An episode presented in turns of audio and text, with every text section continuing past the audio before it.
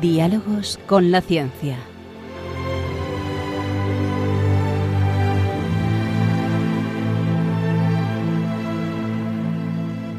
Dirigido por Javier Ángel Ramírez.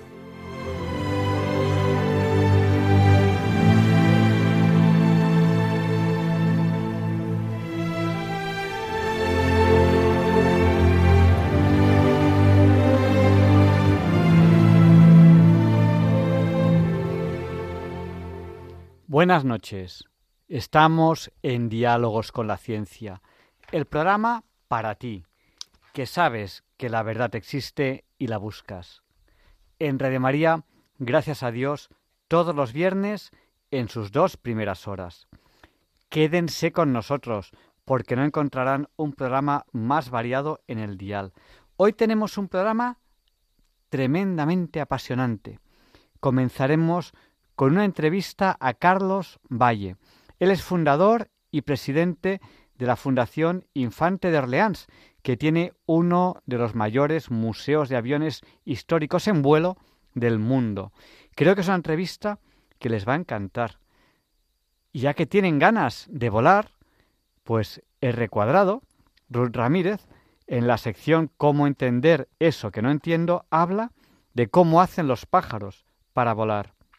En los papeles de Feliciano, hoy presentaremos a Pedro II de Aragón, un rey que cometió adulterio con su propia esposa. Dice, ¿cómo? Si eso no puede ser, ya verán cómo puede ser. Leonardo Daimiel Per de Madrid, en la sección Pensar y Sentir, presenta un texto escrito por Ignacio Sánchez Cámara, el cual ha titulado La dictadura de las pasiones. Luis Antequera presentará la sección de historia de diálogos con la ciencia y el profesor José Manuel Amaya presentará la sección de curiosidades científicas. Y bueno, como ven, un programa apasionante. Y ya saben que en cualquier momento del programa pueden, eh, pueden contactar con nosotros. ¿Cómo? A través del WhatsApp. Nuestro WhatsApp es el del 8. 8 por 8 es 64. Pues nuestro WhatsApp es el 64 9 8 8 8 8 7 1. Sí, son cuatro ochos y 7 y 1 también es 8. Se lo repito, por si no tenían papel o bolígrafo, 64 9 8 8 8 8 7 1. Nos saluda Natalia de Madrid, Francisco de Burgos, Chema, Pablo, Plácida y Rafa, que son familia que viven en Grazalema. Un abrazo que nos mandan Carmen y Pepe desde Santander. Eh, bueno, Rafa desde el puerto de Santa María cumple años. Y Rafa está diciendo, no, pero yo te he dicho que no cumplo años. No, es que hay dos Rafas en el puerto de Santa María. Dice, ¿dos? Sí, dos y además tres, porque también están en el puerto de Santa María Ana y Rafa. Así que cuando saludo a Rafa al puerto de Santa María y le vuelvo a saludar, dicen ustedes, a este la he saludado dos veces. No, no es que la he saludado dos veces, es que hay tres, tres Rafas del puerto de Santa María a los que saludo.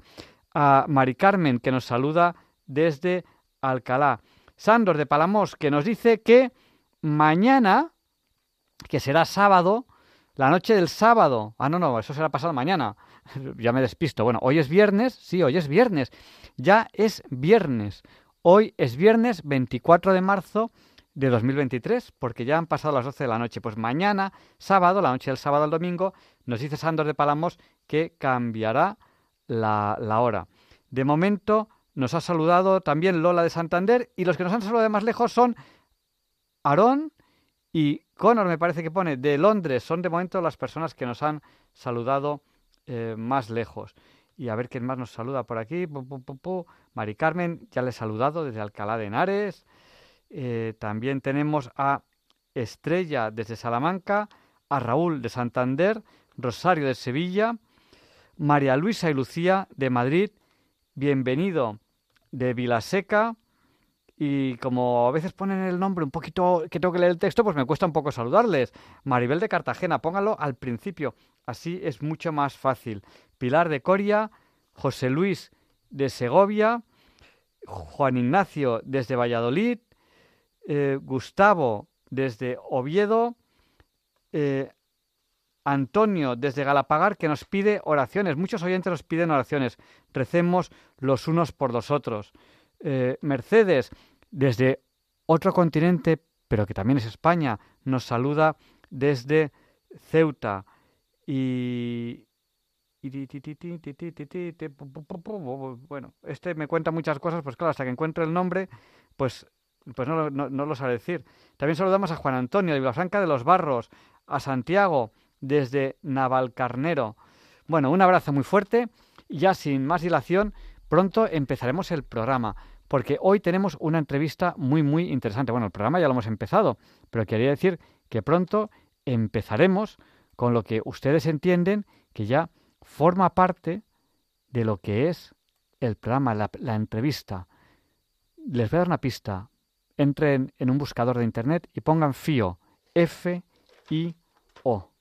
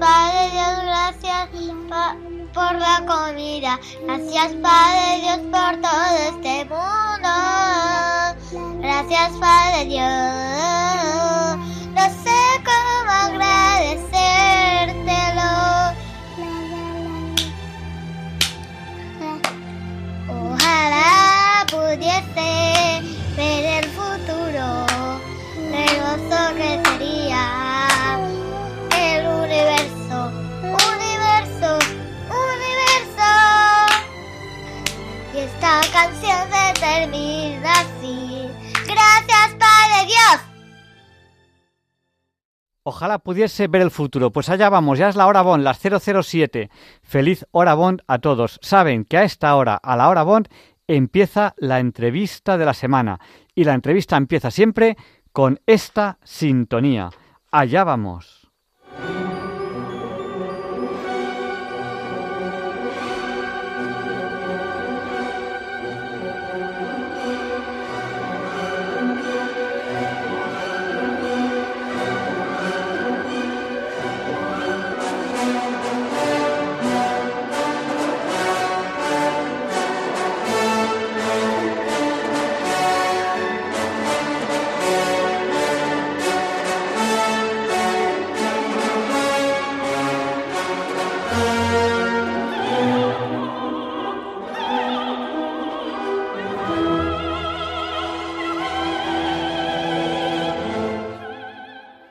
Y esta es la sintonía con la que presentamos la entrevista de la semana. Nos ha saludado también Vicente de Mataró, Aníbal de Salamanca, Pablo de Valladolid, José de Alboraya, Ángela desde Granada y alguien desde Ibiza. Y si alguien no le he saludado, pues a lo mejor es que me ha puesto demasiado texto y no encuentro el nombre. Y además estoy un poco aquí liado con el directo, haciendo todo a la vez. Y hoy, en esta entrevista, para mí es un placer entrevistar a Carlos Valle. Les he dado como una pista que buscasen en un buscador FIO. Y ya un oyente me dice, FIO, Fundación Infante de Orleans. Carlos Valle es el presidente, ha sido fundador, es piloto comercial de esta fundación, Fundación Infante de Orleans. Eh, buenas noches, Carlos. Muy buenas noches. Bueno, pues cuéntanos, ¿por dónde empezamos? ¿Qué es la Fundación Infante de Orleans? Bueno, eh, lo primero es eh, eh, dedicar todo mi, mi, mi, agradecimiento y porque se hayan acordado de nosotros, de nuestra institución y, y nada, decir que estoy encantado de compartir unos minutos con los oyentes de Radio María. Bueno, pues la Fundación Infante de Orleans es una historia un tanto singular que a algunos de nuestros oyentes les eh, les sonará bueno pues algo como extraño y, curioso porque se trata de un museo volante eh, ¿Qué es un museo volante? Pues una colección de aviones Eh, históricos. ¿Se te ha soltado el cable? ¿Sí? Hola, se te oía muy flojito, se ha soltado el cable, el cable del teléfono. No, ¿qué va? Mm, Yo lo oigo flojito. A ver, habla. A ver, ¿se, Se, me me oye? soltado a mí. Sí, se me ha soltado a mí. Ah, es mi auricular. Cosas del Bueno. directo. Sí, ¿se me oye? Se- perfectamente, es mi auricular.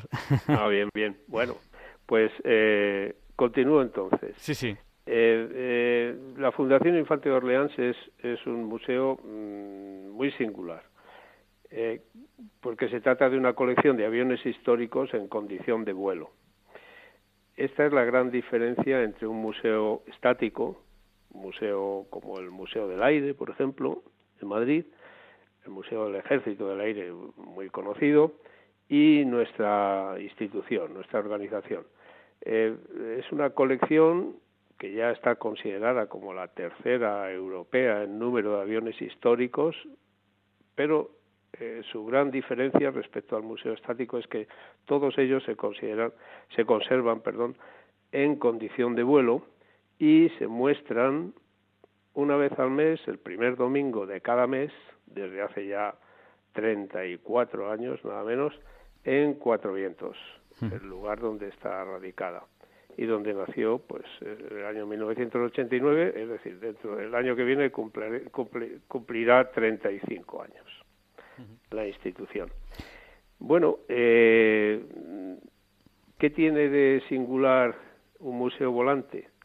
Pues que la capacidad de evocación de la historia, su capacidad didáctica, por consiguiente, es enorme. De hecho, mm, estas colecciones tienen un gran atractivo a nivel popular en todo el mundo, especialmente, eh, bueno, esencialmente en el mundo occidental, que es donde, donde existen este tipo de colecciones. Y bueno, pues hemos podido comprobar a lo largo de todos estos años eh, que la aviación, que es sin duda la epopeya del siglo XX, y por ser una en fin una actividad humana que ha tenido ese inmen- inmenso éxito eh, que ha llevado pues desde en, en 60 y pocos años desde 1903 al 1969 pues desde, desde dar los hermanos Wright los primeros balbuceos los primeros vuelos allá en Kitty Hawk a llevar a Armstrong a poner el pie en la luna. Es decir, es la historia de una epopeya muy reciente, por otra parte, pero con un desarrollo histórico eh, verdaderamente fascinante. Y eso es lo que hace, hace, po- hace poco más de, de 100 años que, que, que- que se hizo el primer vuelo. O sea, Claro, 1903. Claro, 1900, o sea, hace, hace poquito, o sea, hace, hace relativamente poco que, Claro. volamos. Sí, sí, y, así es. y bueno, ¿y por qué, por qué ese nombre? ¿Por qué Infante de Orleans? Bueno, la institución lleva el nombre del infante don Alfonso de Orleans porque fue el primer aviador eh, militar español. Se formó, obtuvo su brevet, como se llamaba entonces, en Francia en 1910. Y, pero bueno, fue eh, además de eso, pues un- uno de los pioneros de la aviación española. Él estuvo eh, en activo y volando desde sus inicios en aquellos años hasta el año 1975, prácticamente el año de su fallecimiento.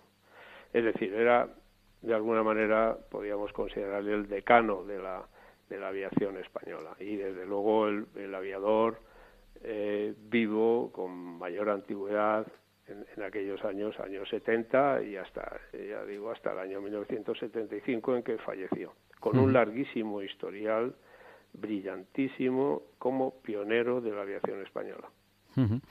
Bueno, pues eh, nos has comentado eh, que si vamos un primer domingo de mes a Cuatro Vientos, podemos ver ese museo de aviones históricos en vuelo. O sea, podemos Sí. verlos volar.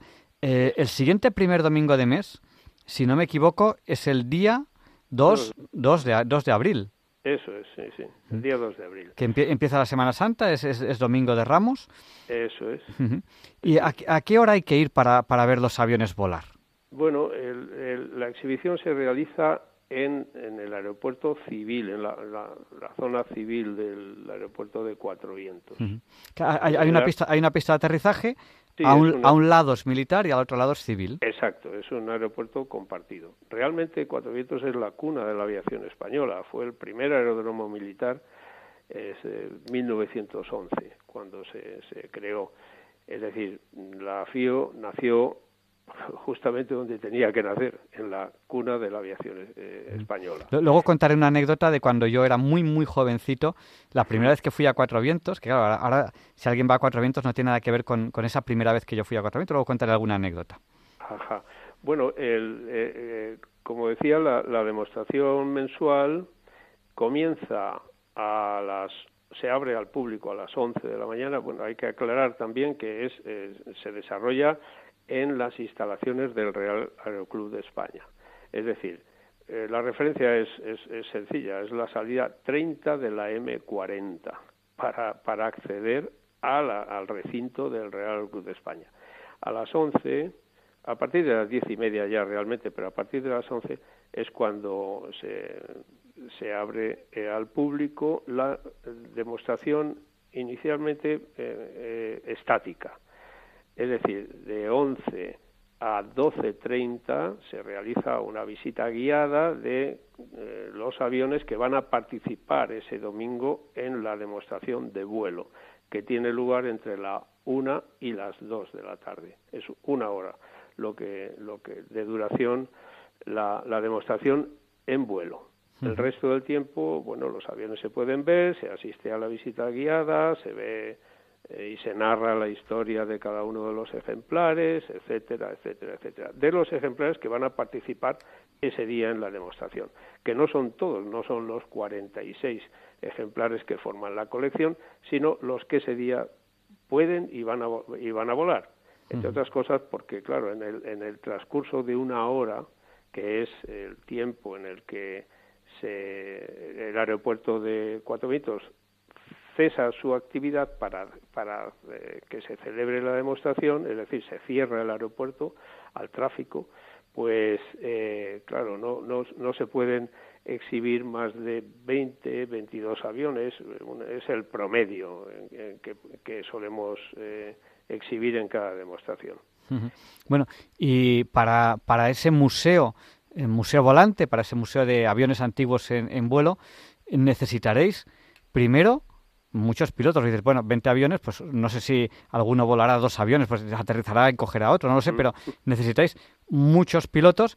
Y bueno, lo más complicado de un avión, que a lo mejor la gente no se hace idea, sobre todo de un avión antiguo, es el mantenimiento. Necesitaréis muchísimo mantenimiento. Cuéntanos un poco, ¿cómo, las apañáis? Bueno, pues esta es la parte más, quizá más interesante de, de, de, este tipo de, museos, de colecciones, siempre el patrimonio inmaterial es el más valioso.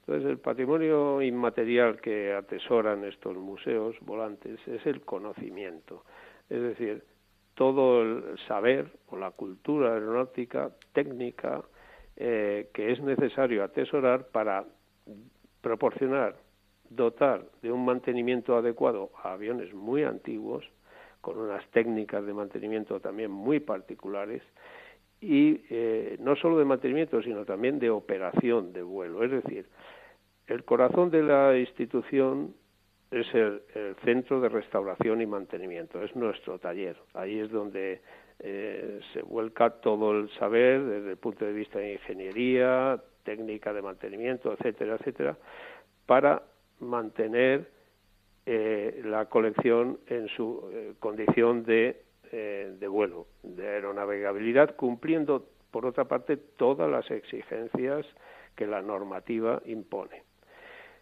Y por otro lado está la, jefatura de operaciones, o sea, la organización de operaciones de vuelo, que es donde eh, se, integran los pilotos voluntarios el grupo de pilotos voluntarios que vuelan los aviones.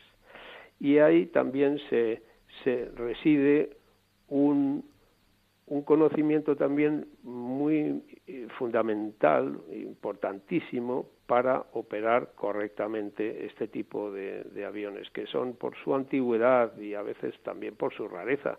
Hay que tener en cuenta que mm, hay algunos ejemplares de la colección que son ejemplares únicos ya, son los últimos ejemplares eh, supervivientes en el mundo. Entonces, hablar de aviones de los años 20, años 30, años 40, es hablar de aviones muy, muy antiguos. Eh, en, en, en, aviación, un, una tecnología que ha tenido un desarrollo tan vertiginoso, hablar de los años 20, 30 es hablar como de la prehistoria, de la, de la aviación.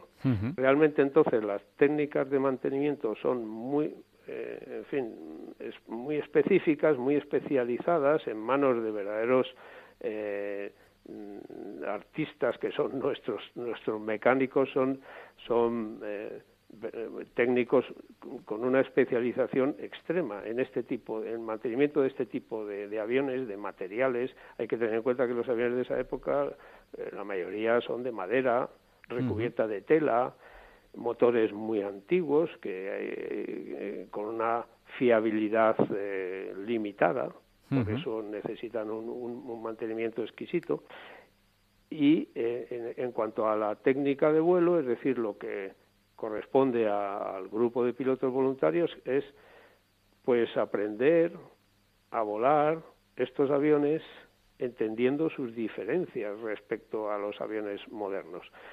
Y, y, la diferencia es importante porque no se trata de coches antiguos o, o, de vehículos de otra época que, bueno, si se paran no pasa nada. Eh, si vas con un coche clásico o antiguo y tienes un problema en la carretera, pues te echas a un lado, paras en la, en la cuneta y ahí se ha acabado el problema.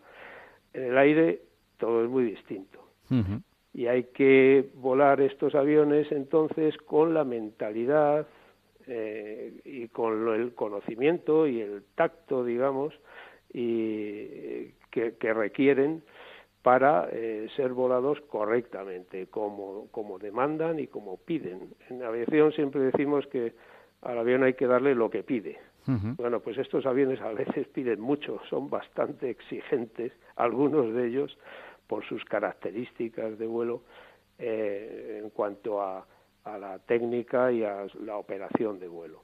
Uh -huh. Esto es, es, es, la parte quizá más interesante, por otra parte es la más vistosa, porque es la que el público percibe. Uh -huh. Lo otro, el mantenimiento, ese mantenimiento exquisito de verdadera artesanía, queda en el anonimato de nuestro centro de restauración y mantenimiento. Uh -huh. Claro, porque es que es muy fácil decir eh, un avión con estructura de madera, pero claro, es que una madera que tiene tanto tiempo, pues con la humedad, eh, se, se, se, humedece en invierno, se seca en verano y tal, Eso. pues al final las maderas se van estropeando. Una tela, claro. dice, bueno, una tela, sí, bueno, pero eh, imagínense ustedes cualquier prenda de ropa muy, muy antigua, es que la tela a lo mejor casi se deshace, pues la tela de los aviones a lo mejor, puf, pues hay que cambiarla y tal, al final... Claro. Eso, eso, es complicadísimo. Así es, es, es un mantenimiento, es como un reciclaje permanente siempre eh, conservando y, y, y, utilizando materiales originales, por supuesto. Ninguno de los aviones de la colección eh, es una réplica, no, todos son originales. Uh -huh. Y eh, o reconstrucciones partiendo de restos originales. Uh -huh. Eh, eh, pero eh, para mantener esa eh, siempre esa originalidad y al mismo tiempo la, su, la fiabilidad necesaria para que vuelen con seguridad, pues eh, es necesario el, el, el, someterlos a ese mantenimiento cíclico permanente. Están en constante revisión. De hecho, bueno, todos ellos son sometidos por normativa a una revisión anual exhaustiva uh -huh. y, y, bueno y, pero aparte de eso como esta es una institución eh, es una fundación aquí no hay ningún el más mínimo ánimo de lucro pues todo lo contrario nuestra mentalidad es conservadora al máximo esto es un museo de manera que no tenemos el más mínimo interés en exponer eh, a ninguno de estos ejemplares que tienen un valor histórico incalculable, pues al más mínimo riesgo eh, sacándolos a volar cuando si no están en condiciones óptimas, óptimas, no solo de mantenimiento, sino también incluso meteorológicas. Si el día se presenta complicado, eh, no digamos porque llueve, si llueve es imposible, estos aviones no pueden mojarse para empezar.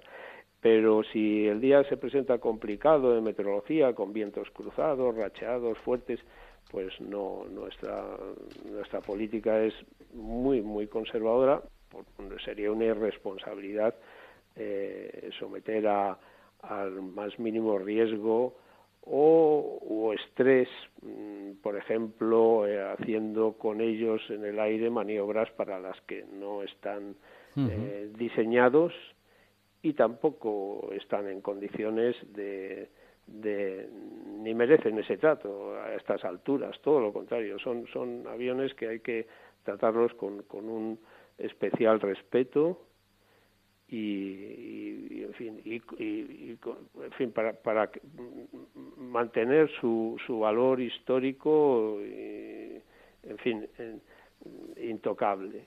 Y esa es la gran responsabilidad con la que se maneja una colección de este de esta naturaleza es decir los pilotos mm, para que se hagan una idea a nuestros oyentes los protagonistas de las demostraciones mensuales que la Fundación viene realizando desde hace ya tantos años en Cuatro Vientos, el primer domingo de cada mes, son los aviones. Los pilotos no cuentan. De hecho, nuestro speaker, el narrador que va contando la, demostración y la va ilustrando, pues eh, tiene instrucciones de nunca, nunca mm, dar el nombre de quién está volando cada avión. Esto es la, la, demostración transcurre en el más absoluto anonimato para que ningún piloto caiga en la tentación nunca de, del lucimiento personal. No, nosotros sacamos los aviones para que el público los contemple, vea cómo fue el pasado de la aviación muy remoto pero muy próximo en el tiempo realmente, es decir, que, que, perciban lo casi, eh, en fin, asombroso, eh, lo asombroso que es eh, dentro de la normalidad con la que ahora nos subimos en cualquier avión de transporte comercial para ir a Barcelona o a cualquier rincón del mundo con la mayor naturalidad, como si estuviéramos subiendo o, en fin, eh, utilizando un medio de transporte que ya tenemos asumido que es la cosa más natural del mundo, bueno, pues no hace muchos años, más bien muy pocos, volar era algo realmente insólito. Y además, eh, en fin, que tenía unas, todavía había miles de cosas por resolver, que se fueron resolviendo a lo largo del siglo XX con un derroche verdadero de inteligencia, hija de la generosidad siempre, no hay que olvidar que hubo muchos mártires, eh, llamémosles así, eh, de la aviación, gente que entregó su vida, eh, bueno, por, por ese afán de explorar lo que durante milenios el hombre había aspirado y nunca había conseguido hasta no hace casi nada. Por fin, en el siglo XX, el hombre logró volar. Su aspiración eterna.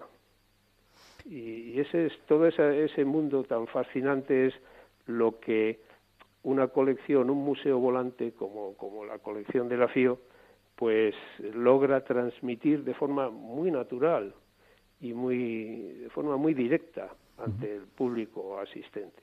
Hoy, hoy estamos en Diálogos con la Ciencia entrevistando a Carlos Valle. Y yo te, te he presentado como fundador, además de, además de presidente y piloto comercial. Mm. Eh, ahora te pediré un poquito que nos hables de los inicios. Yo te contaré como, como curiosidad, así un poco para romper el hielo. La primera vez que yo fui a Cuatro Vientos, bueno, yo, yo eh, nací en Cataluña, vivía en Cataluña y cuando me vine a Madrid, una de mm. las primeras cosas que hice, porque a mí me gustaban los aviones, fue ir a Cuatro Vientos, así como el que no quiere la cosa. Y yo recuerdo que había unos hangares y entre hangar y hangar yo pasé caminando a la pista. No había, no había nada que impidiese. Ahora no, ahora, está todo vallado, hay, hay, que pasar unos controles increíbles. Incluso yo, la última vez que, que fui a Cuatro Vientos, eh, pues me, bueno, para pasar los controles, me acuerdo que me pedían el plan de vuelo, la licencia, bueno, me pedían un montón de cosas. Yo recuerdo, tú, tú, fuiste fundador de la Fundación Infante de Orleans. Cuéntanos esos inicios y, y un poco cómo, cómo fue, porque llegasteis, empezasteis ya en Cuatro Vientos, ¿no? ¿Cómo fue? ¿Cómo fue el principio, el primer pues avión? Es una, es una larga historia, pero quizá tenga algún interés para nuestros oyentes. Verás, todo nace de, de una cierta frustración. Mm, hace, bueno, el año que viene hará 40 años que eh, yo fundé dentro de un club que creamos en Cuatro Vientos especializado en el vuelo acrobático de competición. Bueno, eh, la clave está en que todo esto lo hemos creado, lo creamos entonces un grupo de profesionales de, de Iberia, de Aviaco entonces, eh, bueno, que mm, dedicábamos todo nuestro tiempo libre, además de nuestra actividad profesional como pilotos eh, profesionales eh, de transporte, pues dedicábamos todo nuestro tiempo libre a seguir volando, cosa que llamaba poderosamente la atención de, algún, de algunas personas que no conocen que el mundo de la aviación es muy vocacional y, y realmente al que le gusta volar, pues, pues quiere seguir volando. Como esta aviación es distinta a la aviación de, transporte, pues pues seguíamos dedicando el tiempo libre pues al vuelo a vela o al vuelo acrobático o a todo a la vez. Bien, entonces ese grupo en Cuatro Vientos, en aquel Cuatro Vientos que tú describes de entonces, que era, bueno, tan diferente, los aeropuertos eran todos tan diferentes, porque lamentablemente la seguridad se ha convertido en, en, esa eh, en ese, ese requisito que lo condiciona todo, desgraciadamente. Entonces, recordaréis que todos que cuando éramos niños íbamos a los aeropuertos a ver aviones, a ver despegar, porque en todos los aeropuertos había una terraza magnífica, en fin, un espacio donde en fin, el público podía allí pasar un rato agradable viendo cómo aterrizaban y despegaban los aviones sin ninguna separación física ni ninguna limitación impuesta por la seguridad, nada, era otro mundo. Hoy vivimos en un mundo radicalmente distinto, lamentablemente distinto en este sentido. Entonces, el cuatro vientos que tú describes era así, efectivamente. Mm, no había nada, que, ni nadie que te impidiera pasar entre los hangares y llegar hasta el aparcamiento donde estaban los aviones y tal, y la pista y todo, pero porque el sentido común se imponía y desde luego no había eh, esa sensación de inseguridad ni, ni la necesidad, por otra parte, de imponer medidas de seguridad. No sé si es que el mundo era más razonable entonces o había más sentido común o más sentido cívico. Lo cierto es que las cosas no son así. Entonces, bueno, pues en, eh, aquellos años pues veíamos cuando salíamos con el equipo nacional de vuelo acrobático al que yo pertenecía y algunos de los miembros de la fundación pertenecíamos entonces, salíamos a competir pues a los campeonatos del mundo, campeonatos de Europa y veíamos que España una vez más era una una excepción. No había aviación histórica en vuelo en España. No existían estas colecciones, no había nada. Bueno, por razones, por otra parte, históricas, que, fáciles de entender.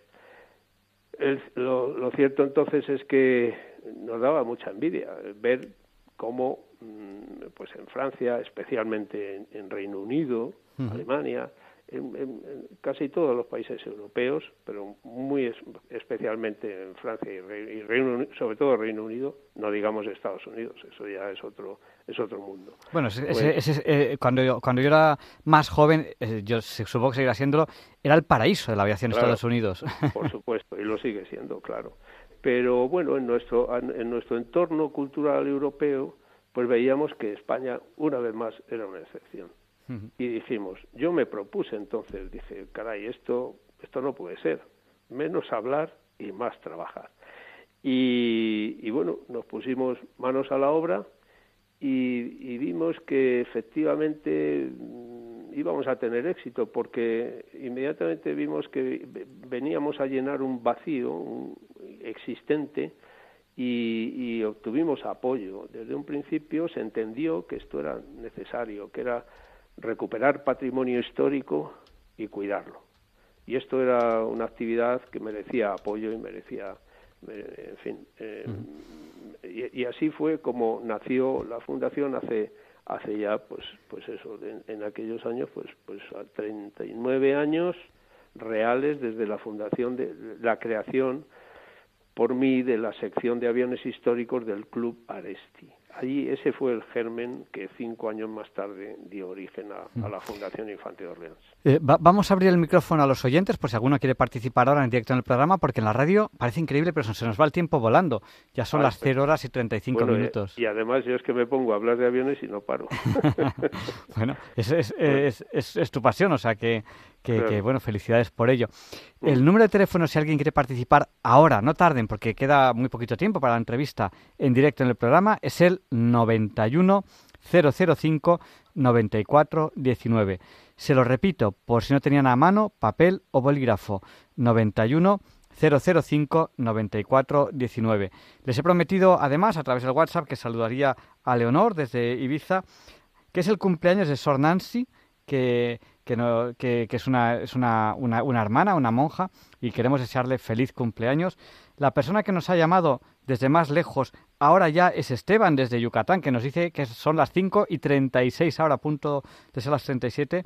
Y también saludamos a Alfonso Antonio de Madrid.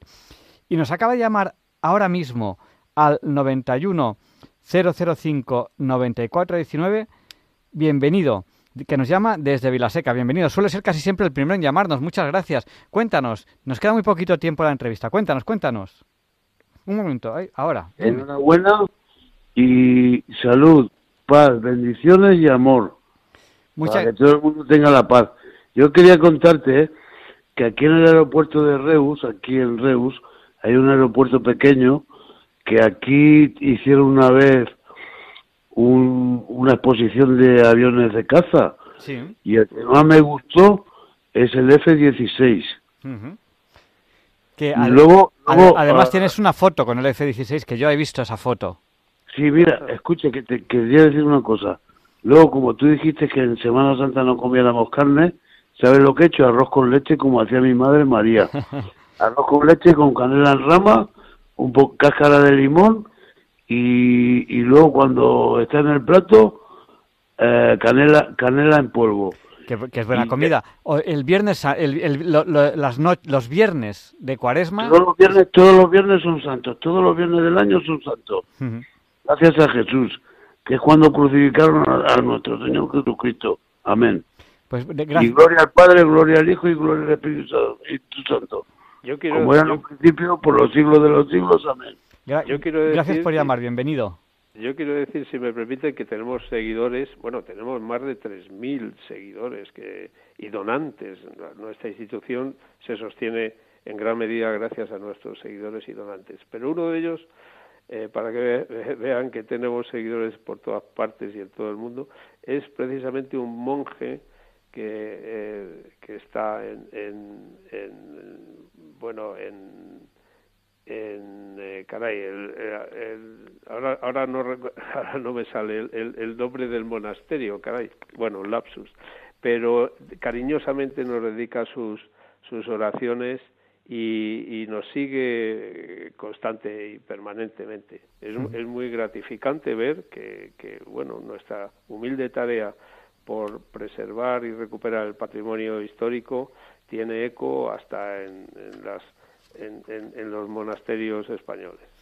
Pues vamos a dar paso, que nos ha llamado también al... El Paular, caray, no me salía. El Paular. eh, vamos a, a, dar paso, que nos ha llamado también al 91 005 9419 a Francisco. Eh, buenas noches, Francisco. Adelante, el micrófono es suyo. Muchas gracias.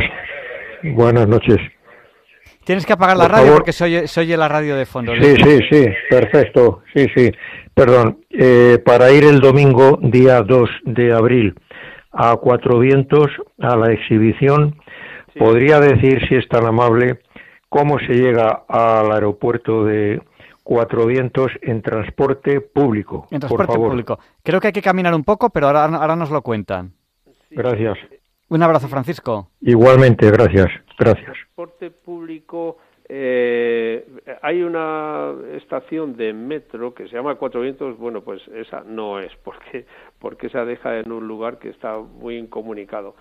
No, es eh, eh, pues la verdad es que no le puedo decir exactamente porque fíjese que hay veces que no, no, no, recuerdo cómo es la estación de metro más cercana, pero bueno, si lo ve en, o lo busca en, en, Google, pues verá que el aeropuerto y verá que la estación de metro más cercana luego hay, hay, un, hay un autobús que lleva al eh, barrio de La Fortuna. Entonces, ese autobús tiene una parada justo en la entrada del aeropuerto, del, eh, del Real Club de España, además. ¿eh? Es el, autobús que tampoco le puedo decir exactamente el número de autobús que es, pero es el, autobús que conduce al barrio de La Fortuna. Y si va con, vehículo propio, pues es, ya, ya le dije, eh, ya lo dije, el, la salida 30 de la M40. Esa es la forma más, más fácil de acceder. En transporte público, lo siento, no, no le puedo dar más detalles porque, bueno, no lo he utilizado nunca. Siempre he ido con mi vehículo a cuatro vientos y, y sé, lo único que sé es que la parada esta del autobús que para en La Fortuna está allí, frente a la entrada al, Real Club de España. Eh, puede que sea, no estoy seguro porque yo simplemente he cogido un buscador de internet y he puesto a cuatro vientos en autobús y pone horario de autobús 517, Madrid Cuatro Vientos Alcorcón. Pero yo, ah. creo, yo creo que no es este, porque el que decimos es. Eh, no, es Alcorcón, es, ¿dónde era? A la Fortuna, ¿no? Es la fortuna, sí. Bueno, pero quizás ese autobús eh, finalmente acabe en, Alcorcón. Alcorcón está muy cerca, desde luego, de Cuatro Vientos. Es la población, vamos, el, la población más cercana es, Alcorcón precisamente.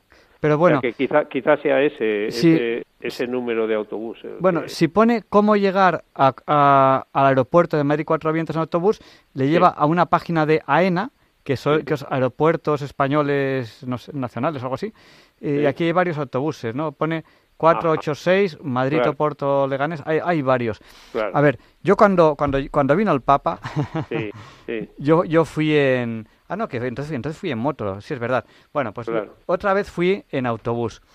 Y recuerdo que fue una caminata, ¿por qué? Porque digamos que el aeropuerto, la pista es larguísima, entonces es como un rectángulo, el aeropuerto. Y entonces el, el, metro está en una esquina y la entrada a Cuatro Vientos al aeropuerto civil está en la otra esquina. Entonces prepárense para caminar como tres kilómetros, pero bueno.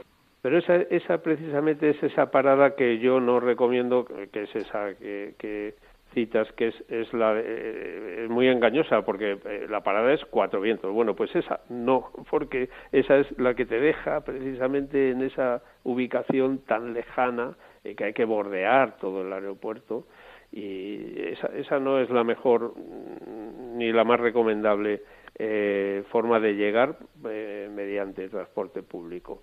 Hay otra estación de metro mm, bastante más eh, cercana, pero sobre todo es, la, es, una estación de metro que ahora mismo no recuerdo el nombre. Pero hay, hay una que se llama Aviación Española y la otra que se llama Joaquín Vilumbrales.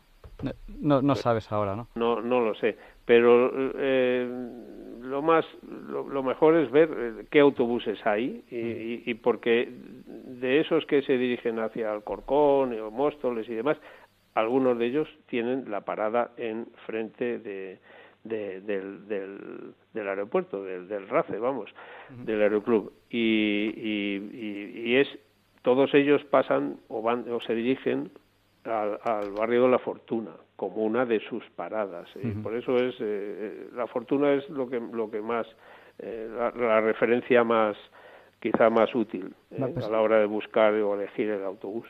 Pues le vamos a dar paso a Leo, que nos ha llamado al 91005-9419. Adelante, Leo. Creo que tiene la radio encendida, tiene que apagarla para que no haya eco. Muy bien.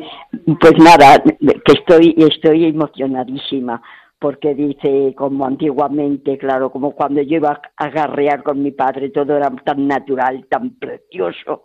Ahora es todo tan, tan picaresco, mucha, mucha ciencia, mucha inteligencia, pero decía mi padre, si todo se dedicara para lo bueno, lo malo es que, que por desgracia, bueno, mejor que usted, usted lo sabe mejor que yo, lo que hay en la vida, hay mucha picardía y es una pena una pena. Un abrazo, nada más será para eso, para recordar a mi padre y darles las gracias porque esto es maravilloso. Porque su, padre volaba.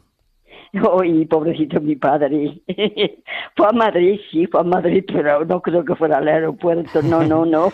pues nada. y yo, y yo fíjese, no lo conozco ni por lo más remoto. Ahora lo estoy conociendo con ustedes. Esto es maravilloso lo que me están diciendo. Pues estoy emocionadísima y agradecidísima. Muchísimas gracias, ¿eh? Gracias. Y un saludo. Un saludo. Gracias y buenas noches, Leo.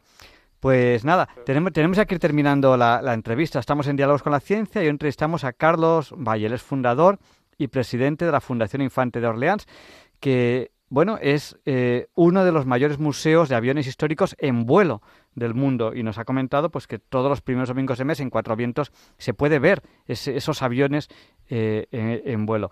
Eh, Carlos, ¿cómo, despedimos la entrevista? ¿Cómo podemos resumir lo que hemos hablado o, lo, que consideres oportuno en un par de minutos? Bueno, pues que para nosotros, bueno, esta es una organización en, que, en la que todos, por supuesto, somos voluntarios.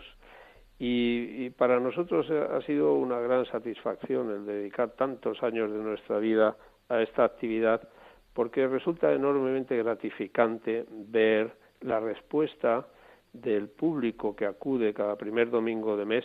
Hay que aclarar que e, excepto enero, porque hace mucho frío, y agosto, porque hace demasiado calor. Esos son los dos únicos meses en los que la colección no vuela. Pero como decía, es enormemente gratificante ver la respuesta y la acogida tan eh, mm, positiva que tiene esta la historia cuando se muestra de esta manera ante el gran público.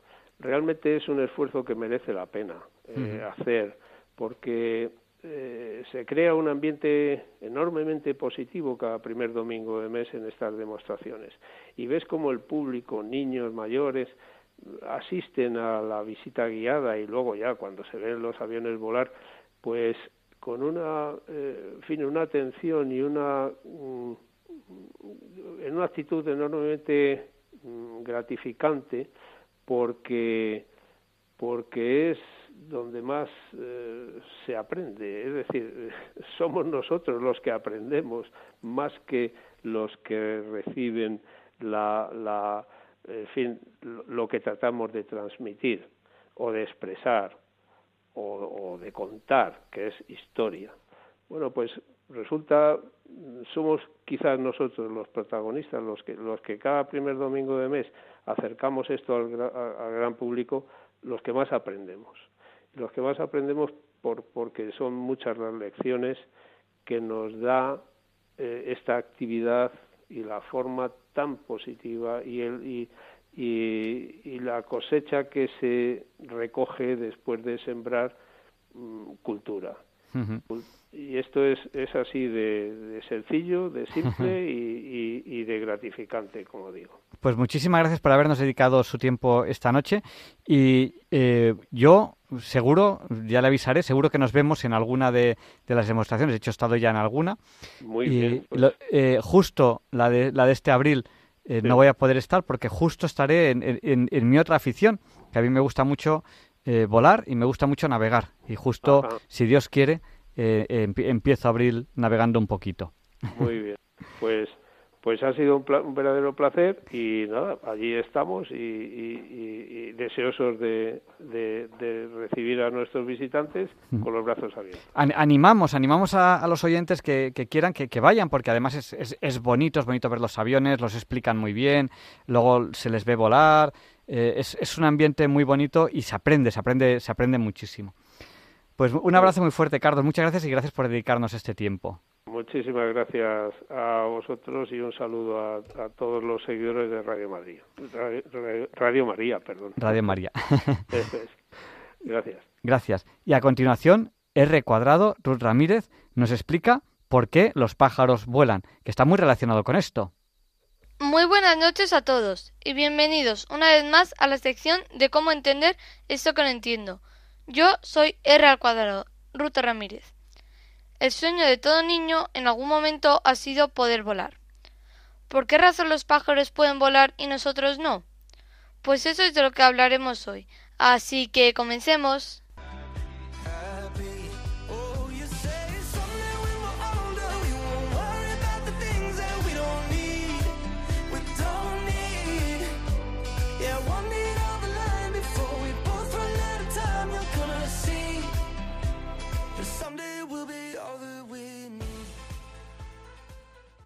Hay que tener en cuenta que las aves han evolucionado y eso les ha ayudado a volar mejor.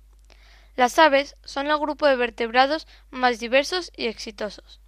Al ser humano siempre le ha llamado la atención que las aves pudiesen volar, y un ejemplo de esto es la mitología. Volar no solo es ejercicio corporal, sino que también han sido necesarios millones de años de evolución. El pájaro más antiguo es el Archaeopteryx, que vivió en el Jurásico superior hace 150 millones de años. Todas las aves que han volado a lo largo de la historia han sido gracias a las alas. Las alas de las aves, los insectos, los petosaurios y los quirópteros son estructuras diferentes y obedecen a distintas estrategias evolutivas. Las alas de las aves son una extremidad modificada. Estos tienen los mismos huesos que un vertebrado, húmero, cúbito y radio. Pero sus dedos son metacarpianos, fusionados, solo que conservan las puntas de los tres dedos primigenios y una de las falanges trenzadas. Sus alas tienen un diseño aerodinámico que están cubiertas de plumas, las cuales pueden ser de varios tipos. Remeras primitivas. Estas se insertan en los huesos de la mano. Por otro lado están las remeras secundarias, que son las más cortas y menos numerosas. Estas se insertan en el húmero.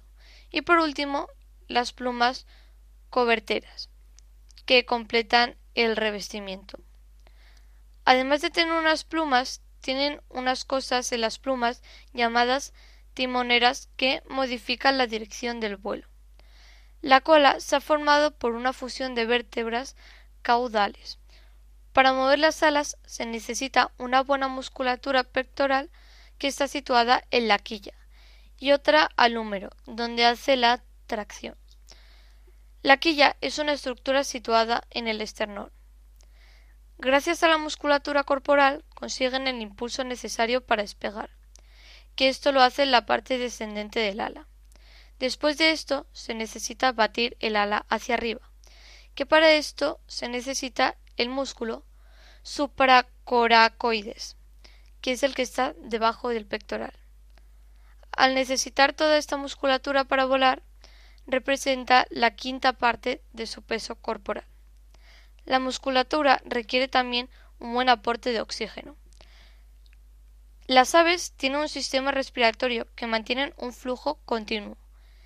Esto hace que a la hora de inspirar no va, el aire no va directo a los pulmones, sino que se almacena en unas bolsas llamadas sacos aéreos. Estas forman un flujo continuo.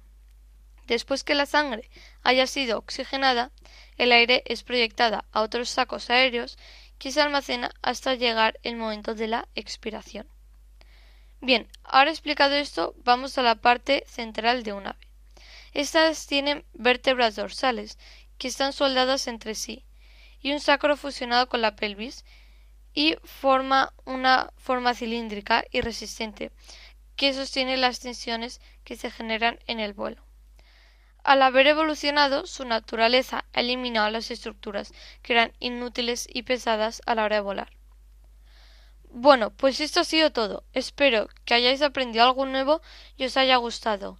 Buenas noches y hasta la próxima.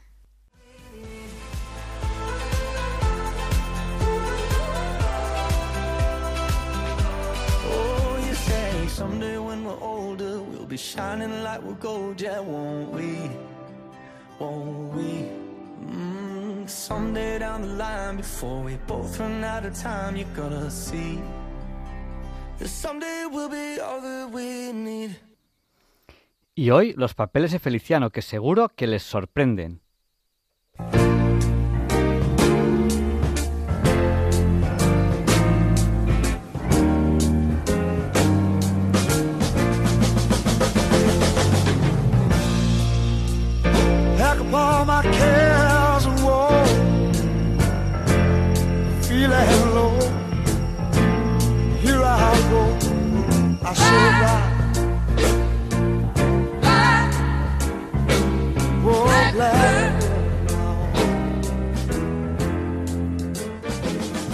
Tal, Javier Ángel? Yo creo que no es ningún secreto que los reyes a lo largo de la historia no se han casado por amor, sino que los enlaces reales han sido fruto de complicadas negociaciones entre las distintas casas reales, dando lugar a matrimonios muy dispares y, por tanto, también a un sinfín de anécdotas y sucedidos. Bueno, bueno, bueno. Con este preámbulo ya me estás dejando intrigado, Feliciano. No me puedo ni imaginar por dónde vas a salir. Pues venga, se acabó la intriga. Te voy a hablar de un rey aragonés, nacido y criado en Huesca, en mi tierra, que se llamó Pedro II de Aragón. Pedro II de Aragón fue un señor que si viviera hoy en día no podría salir a la calle. Pues mira, todo en él se consideraría políticamente incorrecto. Era atractivo, galante, seductor, valiente, tan aficionado a las féminas como a las armas y a las bellas artes. Y para colmo, era profundamente católico. Pues tienes razón. Eh, Pedro II de Aragón, con todas esas prendas, hoy en día no podría salir a la calle, sino que incluso ni siquiera podría reinar. El rey Pedro, que se hacía llamar el católico, puso especial interés en la gobernación de la Occitania, patria de la literatura trovadoresca provenzal. Y claro, fue una fuente de inspiración para todos estos juglares que vieron en sus gestas la personificación del espíritu de la caballería. Pedro el Católico fue el primogénito de Alfonso II de Aragón, a quien los somardas cronistas aragoneses lo llamaron Alfonso II el Casto, por la sencilla razón de que siempre le fue fiel a su esposa doña Sancha de Castilla. Pedro, con apenas 17 años, llegó a ser rey de Aragón y conde de Barcelona. Continuó la reconquista pues, por las tierras bajas de Teruel y Valencia y llegó a combatir al infiel en las navas de Tolosa y hombro con hombro con los reyes de Castilla y Navarra. Estamos hablando, por tanto, de principios del siglo XIII. Pero a él lo que de verdad le interesaba era la expansión de Aragón por el sudeste francés. Quería constituir un imperio a los dos lados del Pirineo. Eh, bueno, bueno, bueno, eran los tiempos en los que eh, por esas tierras del Medioevo francés se había extendido la herejía albigense. Efectivamente. El Papa Inocencio III, impresionado por las cualidades regias de Pedro, pues decidió captarlo para que le ayudara a combatir a los heréticos. Y cuando digo combatir, lógicamente no hablo de elevados debates teológicos, sino de matar y de exterminar. Pedro II se dejaba querer por el Papa, pero claro, tenía el corazón partido. Mira, por un lado, como buen católico y aliado del Papa, combatía contra los albigenses. Pero claro, por otro lado, como rey de Aragón, como político, le interesaba tener a los albigenses de su parte y así poder hacer un frente común contra el rey de Francia. Bueno, pues atendiendo a tus palabras iniciales y viendo la época, seguro que eso se resolvía con una boda. Pues sí, mira, y aquí es cuando entra en juego la pobre María de Montpellier. Y digo pobre porque María de Montpellier es el paradigma de lo poco que pintaba la voluntad de las mujeres en estos juegos de política territorial. Su padre la casó con el vizconde de Marsella. Al poco tiempo enviudó y su padre la cedió a Bernardo IV, conde de Camins. Entonces el Papa que veía ahí a Pedro muy dubitativo en su lucha contra los albigenses, vio en María la solución de todos sus problemas. Llamó a Bernardo a capítulo y le dijo, mira, Bernardo, ¿no crees que María de Montpellier es mucha mujer para un conde como tú? ¿No crees que estaría mejor con un rey hecho y derecho como Pedro II de Aragón? Y Bernardo dijo, hombre, Inocencio, si tienes razón, pero divorciarme así, de repente, sin ningún motivo aparente, ¿qué dirán las asociaciones de feministas de mi condado? Y el Papa le dijo, tone casa a las feministas y hazme casa a mí. Mira, yo te voy a dar un motivo que no vas a poder rechazar. Si te divorcias de María de Montpellier, he hablado con Pedro y te daríamos los territorios del Languedoc para que puedas cuadrar tu condado. Y además te puedo dar indulgencia plenaria. Hombre, gracias, lo de los territorios de Languedoc no está mal tirado, no. Pero claro, ¿quién se puede negar a que el Papa le dé la indulgencia plenaria? Así que el Papa disolvió el matrimonio y entregó a María de Montpellier al rey Pedro II de Aragón. Vaya, qué barbaridad. Qué pragmáticos serán los de la Edad Media eh, a costa de las mujeres. pues sí, Javier Ángel, sí, mira. Pedro, que no daba puntadas sin hilo, aceptó el trato de muy buen grado, pues es que él ya sabía que, que, el padre de María estaba muy delicado. Bueno, de hecho, ya enseguida murió y por tanto, gracias a María, heredaría nada menos que el señorío de Montpellier y eso le daría mucho, mucho poder en el otro lado de los Pirineos. Se casaron, oye, todo fue muy bien. Enseguida tuvieron una hija pero esta niña murió al poco de nacer. Y a partir de ese momento todo se vino abajo. Pedro no solo se desentendió de sus obligaciones maritales, sino que comenzó a maltratar física y emocionalmente a la pobre María. Y nadie se explicaba el por qué. Pues ya hemos dicho que Pedro era un hombre muy sensual y María de Montpellier, como dicen las crónicas, era una mujer atractiva y experimentada. la situación en ese momento era calamitosa. ¿Y qué pensaba la nobleza y el clero aragonés de todo este asunto? Bueno, la nobleza aragonesa y el clero estaban que fumaban en pipa, pues claro, necesitaban a toda costa un heredero para poder consolidar el incipiente reino de Aragón. Así que dejaron a un lado los inútiles lamentos y se pusieron manos a la obra. En un torneo de Montpellier, el rey Pedro mostró su deseo por una dama que merodeaba por la tribuna de autoridades cosa que no pasó desapercibida la camarilla real. Así que se conchavaron y el alcahuete real le dijo a Pedro que la dama en cuestión era muy virtuosa y que sólo accedería al encuentro si se realizaba con total discreción y por supuesto a oscuras para no ruborizarse. El rey que estaba como una moto, dijo que sí, que sí, y se presentó en el aposento dispuesto a todo. Lo que no sabía el fogoso Pedro es que quien realmente le esperaba en el lecho era su verdadera esposa, María de Montpellier. Anda, ¡Qué bueno! Pues Pedro, sin sospechar el engaño, subió a la cama como un miura e hizo justicia a su fama, mientras que detrás de la puerta se aglomeraba en expectante silencio toda la corte aragonesa, que cuando creyó conveniente irrumpió estrepitosamente en el cuarto, señalando la cama y gritando Mirad, mirad, con quién os habéis acostado. Imaginaos al pobre don Pedro cuando vi entrar de repente en la alcoba a veinticuatro hombres buenos, abades, priores, un representante del obispo, dos notarios, doce damas de alcurnia y doce doncellas con cirios que iluminaban la habitación. Vaya, vaya, el camarote de los hermanos Mars, comparado con esto, se quedaba en nada. Resuelto el equívoco, se dio cuenta de que había cometido adulterio con su propia esposa. Muy cabreado, eso sí, se allanó ante la evidencia y dijo ya que es así, que se cumpla lo que Dios quiera. Y al final, ¿qué fue lo que Dios quiso? Pues Dios dispuso que a los nueve meses justos naciera un precioso niño que de mayor sería Jaime I el Conquistador, quien consiguió para la corona de Aragón los reinos de Valencia y Mallorca. Bueno, Supongo que el rey don Pedro, al ver la sonrisa del bebé, volvería al redil familiar. No, no, no, que va, que va. Pedro jamás aceptó lo sucedido. Repudió a su mujer y a su hijo, que ni siquiera quiso conocer. Incluso lo entregó de rehén cuando solo tenía tres añitos a Simón de Montfort como garantía de que estaba del lado del Papa en la lucha contra los albigenses. Luego Pedro, sin importarle la vida de su hijo, se pasó de bando y combatió al lado de los albigenses contra el Papa y contra el mismísimo Simón de Montfort. Esta decisión además le costó la vida, pues pereció con 35 años en la batalla de Muret. Y menos mal que el Papa actuó con sensatez, puso las cosas en su sitio y obligó a Simón a que devolviera al pequeño Jaime, que no tenía culpa de nada, quien pasó de los castillos de Carcasona al castillo de Monzón, donde se educó con los templarios huérfano de padre y madre. Bien está lo que bien acaba, pero me intriga saber cómo Pedro II el católico acabó luchando contra el Papa. Si decías que Pedro el Católico era su protegido. Pues sí, sí, al principio sí, pero ya sabes cómo son estos pactos políticos. De hecho, Pedro II el Católico fue el primer rey aragonés coronado por el Papa esto de que el Papa te coronase te daba mucho prestigio, ¿eh? te legitimaba ante la nobleza europea. Era como la actual garantía en orden de los electrodomésticos. Por cierto, que la ceremonia de las coronaciones papales también tenía su aquel. resulta que el Papa, para demostrar quién mandaba allí, te coronaba con los pies, que también son ganas de molestar.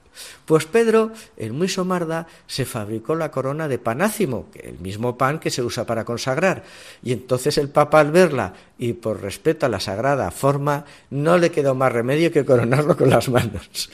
Oye, a propósito, me ha hecho mucha gracia eso de que a Alfonso II de Aragón le llamasen el casto. Bueno, se llamaba Alfonso Ramón. Su madre, la reina aragonesa, doña Petronila, lo llamaba Alfonso, y él siempre firmaba como Alfonso II de Aragón. Su padre, el conde de Barcelona, Ramón Berenguer IV, que por cierto era un tipo estupendo, pues lo llamaba Ramón, hasta el punto que doña Petronila escribe en algunos documentos, mi hijo Alfonso, al que su padre llama Ramón. Por tanto, Alfonso fue el primer rey de Aragón que también fue conde de Barcelona. Por eso, tanto él como sus sucesores fueron reyes de la corona de Aragón, que nunca se ha llamado ni ha sido, tal como ahora nos quieren vender, la corona catalano-aragonesa. Cuídate, Javier Ángel, que nosotros somos contingentes y tú eres necesario.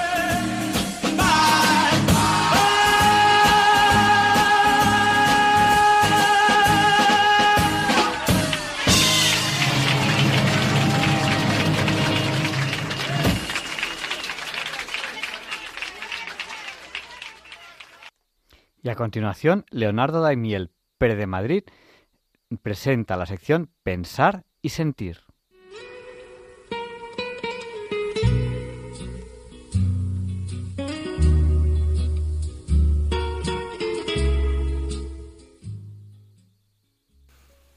Buenas noches, queridos oyentes de Radio María.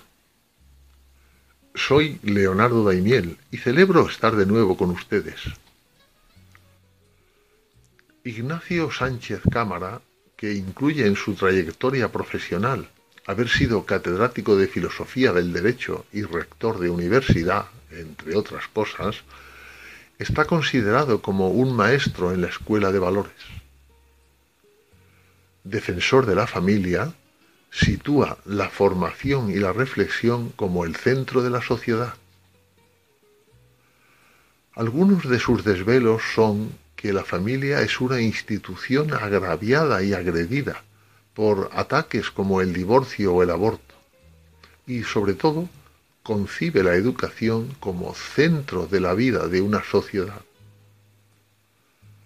Combate la degradación y la hipocresía de la sociedad actual y lo ha compartido a través de varios libros y artículos. Un asunto que le preocupa a mucho son las deficiencias intelectuales y morales de la sociedad. Y ha escrito que existe a nuestro alrededor un gran vacío de valores éticos. El origen del problema es la educación del alma, en la que la formación debe proponer un camino, unos valores. Hoy les voy a leer en Pensar y Sentir un texto escrito por Ignacio Sánchez Cámara que ha titulado La dictadura de las pasiones, el cual dice así. La filosofía, en su inutilidad, semejante a la que exhibe todo lo grande, ejerce un influjo relevante sobre la vida personal y social, aunque sea de manera inconsciente y sobre quienes nada se ocupan de ella. Muchos viven de ideas convertidas en creencias y de creencias transformadas en falsos tópicos. Creen tener ideas y son las ideas las que les tienen a ellos y les dominan. Y suelen ser las ideas equivocadas las que encuentran mejor acomodo en las mentes perezosas e ignorantes. Como si se tratara del último gran descubrimiento de la ciencia, asumen el relativismo moral y ético, la idea de que el cristianismo se limita a ser una profunda doctrina moral, la pretensión de que las decisiones democráticas resuelven problemas o dilemas morales y que el machismo es el causante de las agresiones sexuales contra las mujeres, la tesis de que el hombre es bondadoso por naturaleza mientras que la sociedad y sus estructuras le han corrompido, o el dogma de que el aborto es un derecho. o de lo que ahora se trata, de que someterse a las pasiones y al deseo es bueno siempre que no produzca un daño material a otros. Como afirma Robert Goldwyn, los filósofos políticos antiguos consideraban las pasiones como arbitrarias y tiránicas. Creían que la tendencia de las pasiones es, por encima de todo, la esclavitud de las personas. Y enseñaban, pues, que alguien es libre sólo en la medida en que su razón puede, de una u otra forma, dominar y gobernar sus pasiones. Fin de la cita. No es esta una idea sólo cristiana, sino también, y lo era antes, una griega. Con alguna excepción, todos los pensadores griegos sostuvieron esta tesis. La libertad no consiste en el predominio de las pasiones, sino todo lo contrario, en su limitación y sometimiento a la razón. Y no cabe oposición más profunda a la que hoy domina. La evolución de la modernidad ha conducido en general a sostener lo contrario. Y buena parte de las crisis que padecemos proviene de este olvido de la sabia enseñanza de los antiguos. La libertad no puede proceder de la libre expansión de los deseos, sino en su sometimiento a la naturaleza y a la razón. Kant afirmó que del fuste torcido de la humanidad no ha surgido nada derecho. Y sin llegar a este extremo, parece claro que la tendencia hacia el mal no es algo meramente sobrevenido como consecuencia de las injustas instituciones sociales. Por lo demás, no se explica que seres angelicales produzcan estructuras sociales malvadas. Rousseau intentó explicarlo sin éxito en su discurso sobre el origen y fundamento de la desigualdad entre los hombres. La doctrina del pecado original constituye una explicación teológica del mal en la tradición judía y en la religión cristiana. Del pensador ginebrino proceden las principales ideas de la izquierda contemporánea la idea de autonomía de la persona ha llevado a una exacerbación de los deseos y a una apoteosis de la espontaneidad, según la cual los impulsos son buenos y seguirlos es el signo de la autenticidad, y la prudencia que los controla no sería sino fingimiento y artificio. Y así hemos llegado a una sociedad que quiere elevar la vida instintiva a la cima de la moralidad, convirtiendo en imperativo moral la satisfacción de los deseos. Incluso hemos llegado a la aberración jurídica de pretender que el deseo es la principal fuente del derecho y que todo deseo genera un derecho. Y así los derechos proliferan sin cesar y muchos gobiernos democráticos aspiran a convertirse en los nuevos señores feudales que conceden generosamente los derechos que ellos mismos crean. Es el despotismo benevolente que convierte a los gobernantes, en el mejor de los casos, en bandas de bienhechores, pero bandas al fin. Y se olvidan de los fines derivados de la naturaleza y de la razón al promover el envilecimiento de los ciudadanos para disfrutar del poder, un poder contra natura. Termina así este texto escrito por Ignacio Sánchez Cámara. La mayoría de los males del mundo provienen de errores intelectuales y morales, es decir, filosóficos. Estamos en muchos casos educando para la esclavitud en lugar de forjar personas libres. Mientras tanto, intentamos apagar el fuego devastador con explosivos y desdeñamos el agua que podría salvarnos.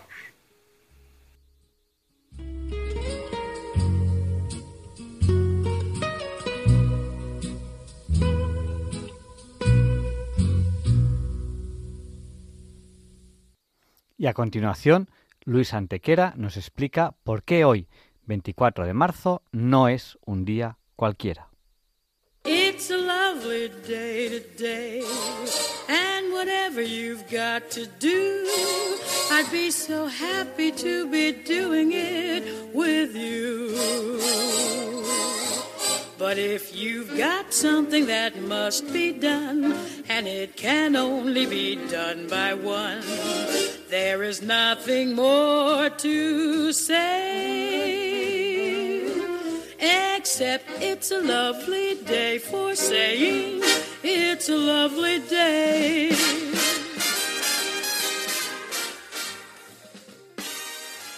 No, Javier Ángel, no, directos compañeros de Diálogos con la Ciencia, no, queridísimos oyentes de Radio María, claro que no es un día cualquiera, ningún día es un día cualquiera, y este 25 de marzo que nos disponemos a comenzar ahora mismo tampoco, porque en fecha tal, pero del año 708, Constantino I es elegido octogésimo octavo Papa de la Iglesia Católica, que lo es siete años durante los cuales empieza su pontificado girando visita a Constantinopla para resolver los contenciosos pendientes con el emperador Justiniano II, a raíz sobre todo del llamado concilio quinisexto o segundo concilio truyano, que celebrado en 692 pretende ser un complemento de los concilios ecuménicos quinto y sexto de la Iglesia, a saber, el segundo y el tercer concilio de Constantinopla. Un concilio, el quinisexto,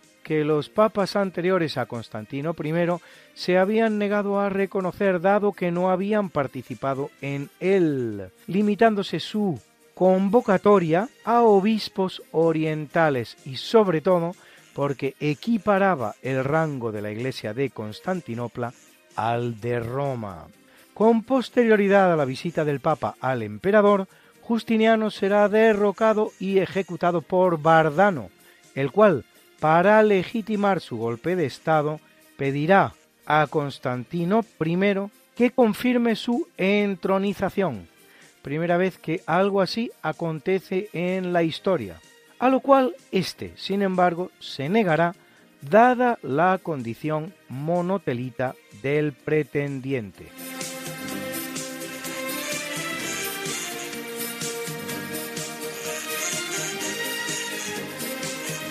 Y ahora un curioso evento de esos que no ocurren todos los días, porque en 717 en Bizancio el emperador Teodosio III renuncia al trono para tomar las órdenes. Parece que la razón de la drástica decisión de abandonar la corona era salvar la vida de su hijo, prisionero de León el Isaurio, que lo había capturado. Se cree que en 729 era obispo de Éfeso, aunque no está claro si lo era él o el hijo cuya vida había salvado, llamado como él Teodosio.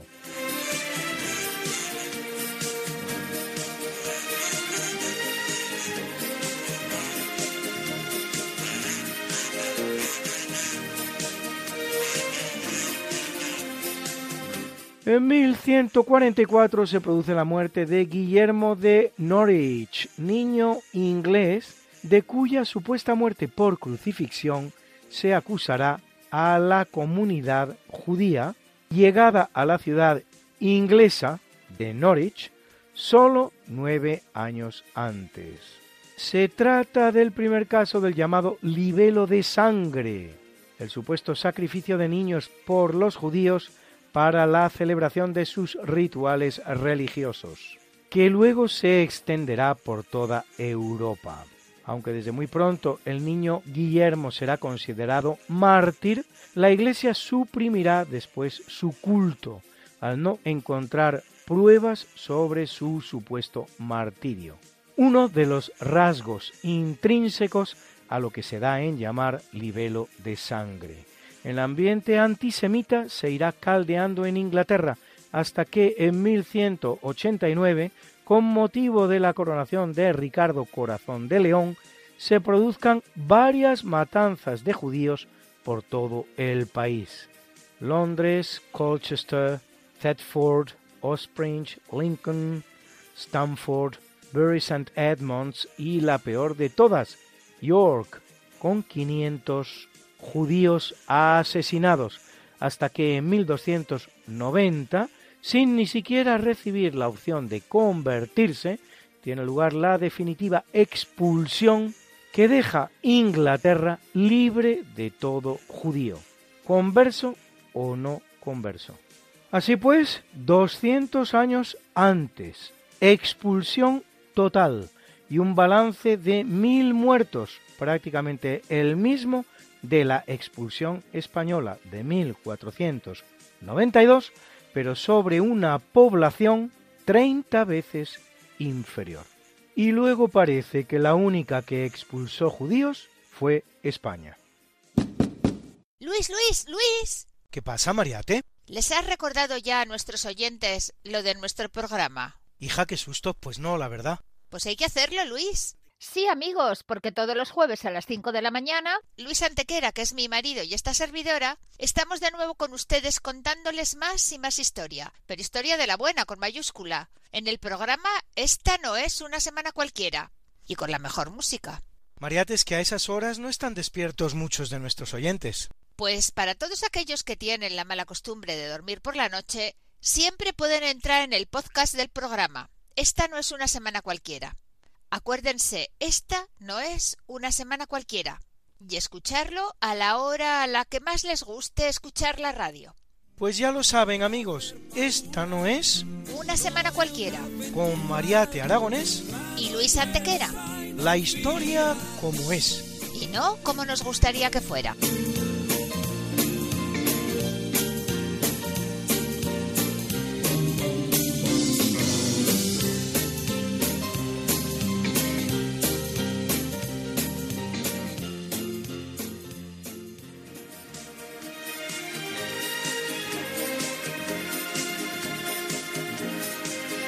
En 1306, seis meses después de la ejecución del caudillo escocés William Wallace, el Braveheart de la película de Mel Gibson, mediante el pavoroso sistema del hanged, drawn and quartered, prácticamente despedazado vivo, Robert I Bruce es coronado rey de Escocia, venciendo en la batalla de Bannockburn ocho años después a Eduardo II de Inglaterra, libera Escocia de dicha Inglaterra, una independencia que ratificará el Tratado de Northampton de 1328.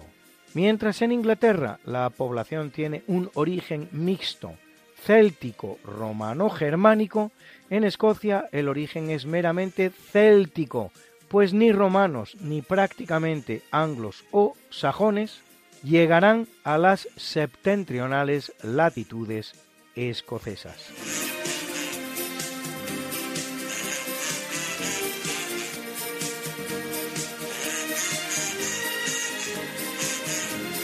En 1409 se inaugura el concilio de Pisa con la intención de poner fin al llamado cisma de Occidente, una situación en la que conviven dos papas, Gregorio XII en Roma y Benedicto XIII, el español Pedro Martínez de Luna, el célebre Papa Luna, en Aviñón. Al final, nombrando un tercer papa que reemplace a los dos existentes, Alejandro V, lo único que se va a conseguir es que a partir de ahora sean ya tres los papas convivientes. Para colmo, Alejandro V apenas durará diez meses y será sucedido por un nuevo antipapa, Juan 23. Por cierto, que Alejandro V es actualmente considerado como antipapa él también, pero no siempre lo fue, de lo que es buena prueba que el siguiente papa Alejandro, Rodrigo Borja, el español Rodrigo Borja, adopte el ordinal sexto, reinando pues como Alejandro VI.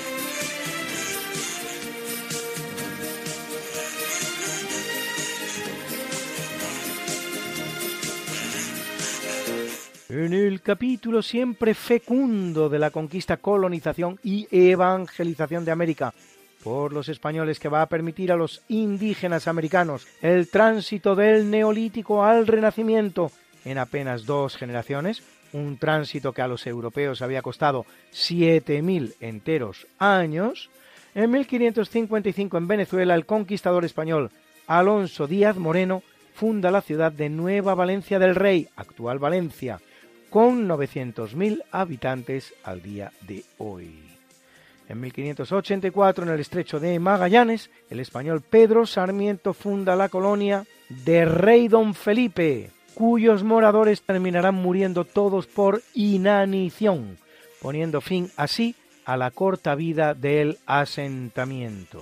En 1854, los chilenos fundarán en el mismo lugar el fuerte Bulnes, que habrá de ser trasladado a la actual Punta Arenas, con 125.000 habitantes al día de hoy. En 1615, en el actual Paraguay, el jesuita Roque González Santa Cruz funda la ciudad de Encarnación con 225.000 habitantes al día de hoy.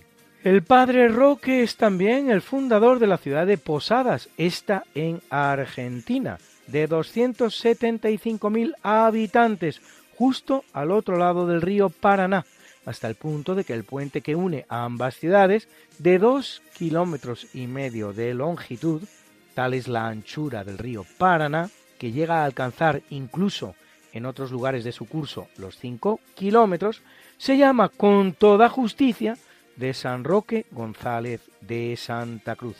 Y es que el buen padre jesuita morirá mártir 13 años más tarde, siendo canonizado en 1988 por San Juan Pablo II. En 1752 en Buenos Aires, ciudad perteneciente al virreinato del Perú, pues todavía no se ha fundado el virreinato de La Plata del que será capital, se hunde la catedral, que es reconstruida y reinaugurada en 1791.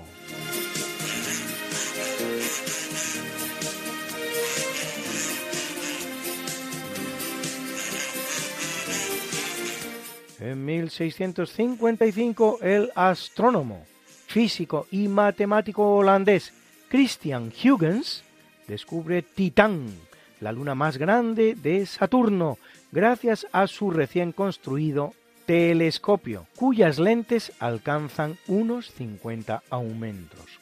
Durante varios meses seguirá con precisión matemática la órbita del nuevo satélite, asegurando así su descubrimiento. Un año más tarde da a conocer la importante noticia que significará el segundo descubrimiento de un satélite en torno a un planeta diferente al nuestro, tras el realizado por Galileo de cuatro satélites orbitando el gigante Júpiter.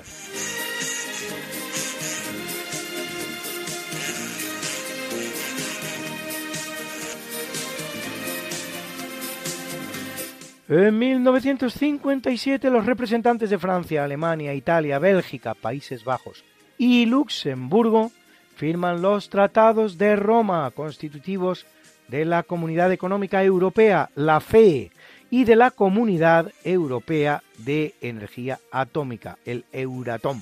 A partir de la FE, el 1 de noviembre de 1993, mediante el Tratado de Maastricht, se constituye la Unión Europea, de la que forman parte hoy 27 países del continente.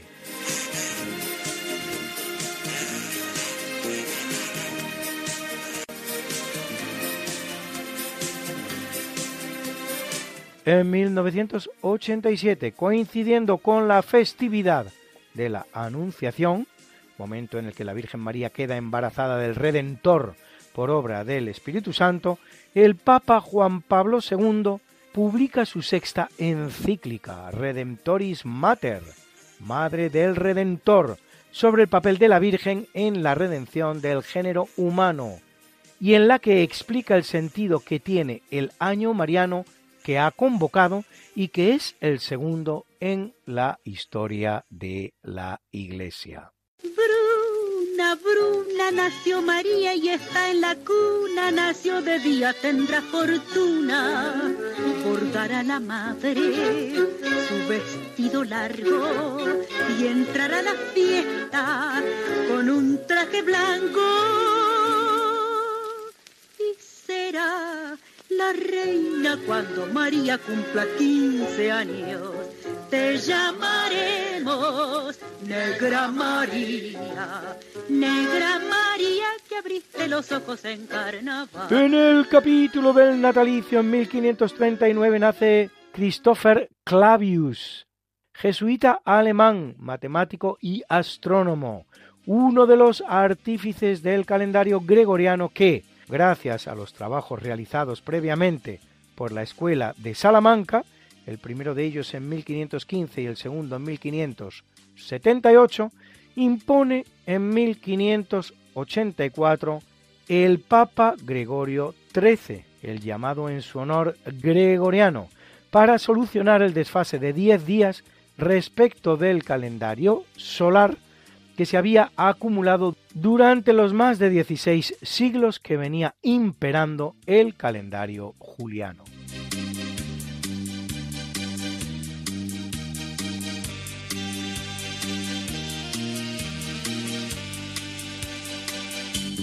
En 1808 nace José de Espronceda, autor de las canciones, entre las cuales, por ejemplo, la canción del pirata o del poema Desesperación. El romanticismo es un movimiento del siglo XIX que rompe con el neoclasicismo, poniendo el acento en la imaginación, la fantasía y los sentimientos. El origen del término no está claro, parece que nace en el idioma inglés a finales del XVII y se suele aceptar que sus precursores son el francés Rousseau y el alemán Goethe. En España llega tarde y es breve, pero muy intenso. Un cuadro de Antonio María Esquivel retrata en el escenario de su propio estudio a todos los grandes representantes del romanticismo español retratados. La nómina de románticos españoles recoge necesariamente los nombres de un José de Espronceda, Duque de Rivas, Mariano José de Larra, José Zorrilla, Rosalía de Castro, Gaspar Núñez de Arce y Gustavo Adolfo Becker quizás el más reconocido de todos como tal romántico.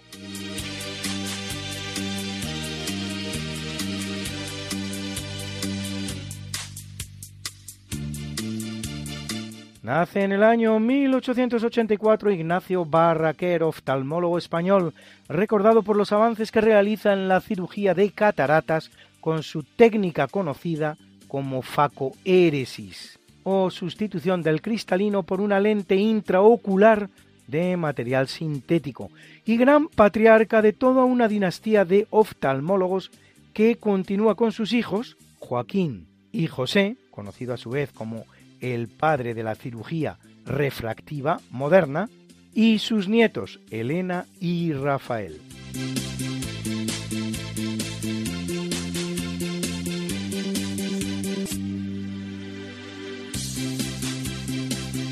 Nace en 1893 Pedro Muguruza, arquitecto español cuya principal obra es la Basílica y la Cruz del Valle de los Caídos, autor también del edificio del Palacio de la Prensa, en la Gran Vía madrileña, la reconstrucción de la ciudad universitaria de Madrid, los monumentos al Sagrado Corazón de Jesús en Bilbao y San Sebastián o la reforma de la Estación de Francia en Barcelona.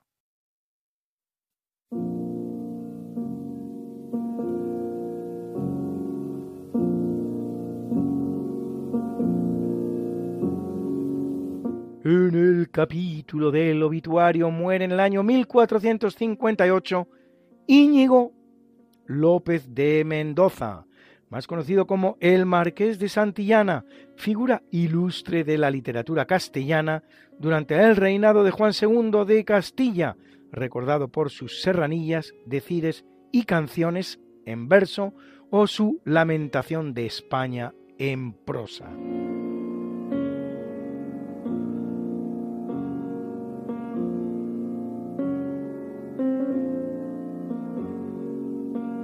Muere en 1583 Juan de Garay, conquistador español, fundador de la ciudad argentina de Santa Fe, con medio millón de habitantes al día de hoy, y de la segunda ciudad de Buenos Aires, a la que él había llamado, sin embargo, Trinidad, en el mismo emplazamiento en el que la fundara por vez primera Pedro de Mendoza, con casi 18 millones de habitantes en la actualidad.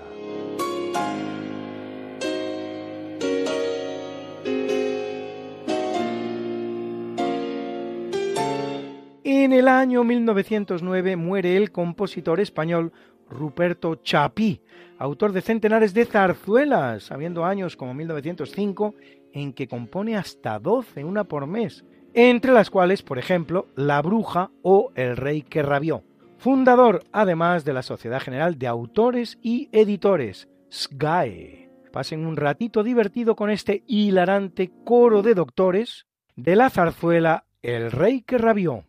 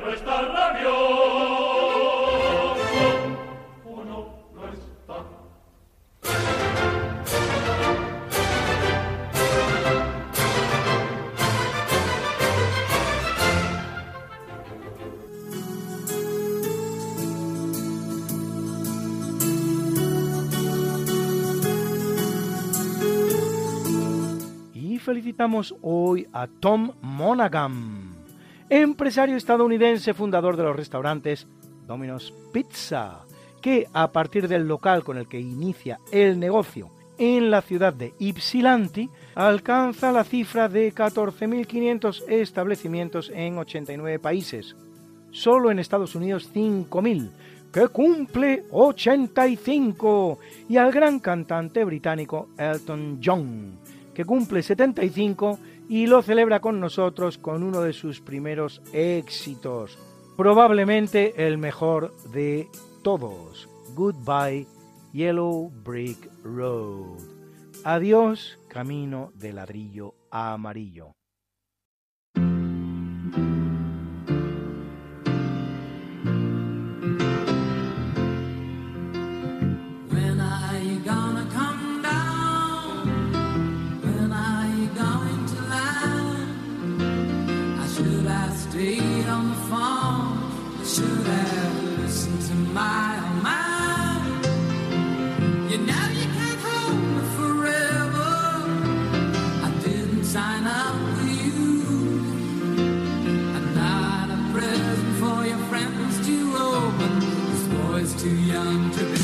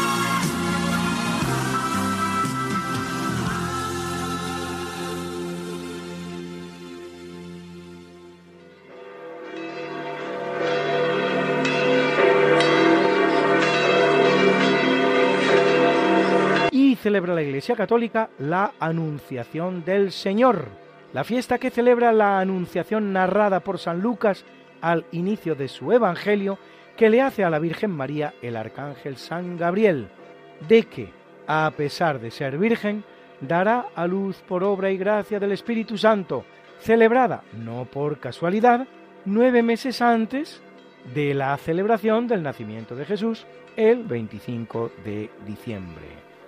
Y Abel, Isaac y Rebeca, patriarcas veterotestamentarios, patriarcas veterotestamentarios, patriarcas veterotestamentarios. Y a Quirino y Dula, mártires, mártires. A Pelayo. A Lucía Filippini, fundadora, fundadora a Hermelando y Humberto. Abades, y a Desiderio Baroncio e Inán e Inardo y Melquisedec. Confesores, confesores, confesores. got something that must be done, and it can only be done by one. There is nothing more to say, except it's a lovely day for saying it's a lovely day.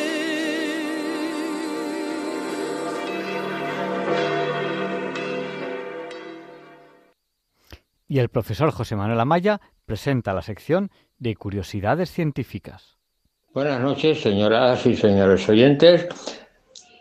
Soy José Manuel Amaya y como siempre me dirijo a ustedes desde esta emisora y en este programa, lo cual para mí es un honor.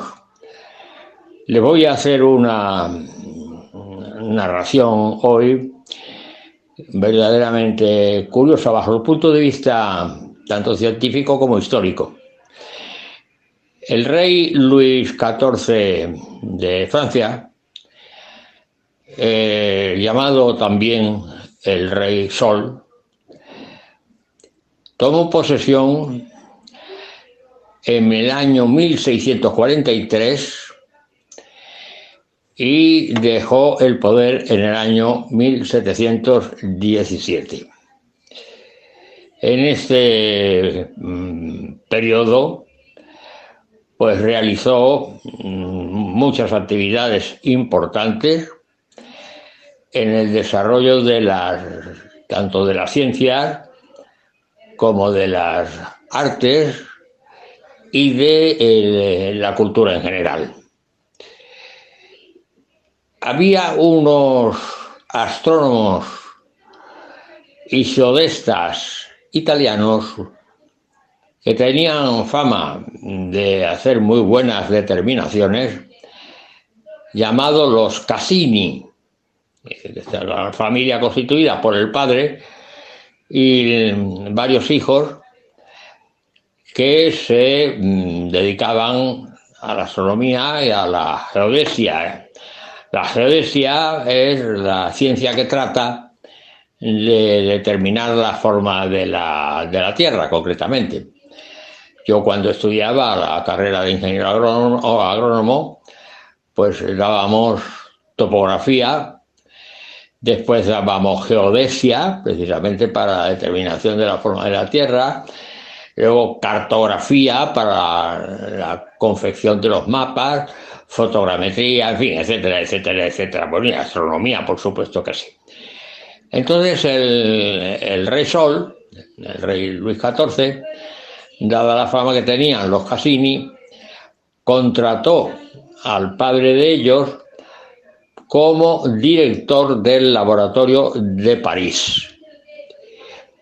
Y los hijos, pues se dedicaron a la geodesia, es decir, a la determinación de la forma de la Tierra, concretamente, ¿no? Hicieron las planificaciones correspondientes, las mediciones oportunas y cuando terminaron sus trabajos, llegaron a la conclusión de que la Tierra pues tenía una forma puntiaguda. Es decir, que eh, tenía forma puntiaguda por los polos. Y el ensanchamiento estaba evidentemente en el Ecuador. Evidentemente, Así quedó la cosa, así quedó la determinación. Y resulta que cuando Newton terminó su teoría, que eso fue en el, 5 de julio de 1687, es decir, un año antes de la llamada Revolución Gloriosa inglesa, que eh, destronó al rey Jacobo II e instauró una nueva monarquía parlamentaria moderna, curiosamente un siglo antes de que en 1787 perdón, no, en 1789 se produjera otra revolución, pero en Francia, la famosa revolución francesa. Pero en fin, estas, son fechas de cuestiones políticas.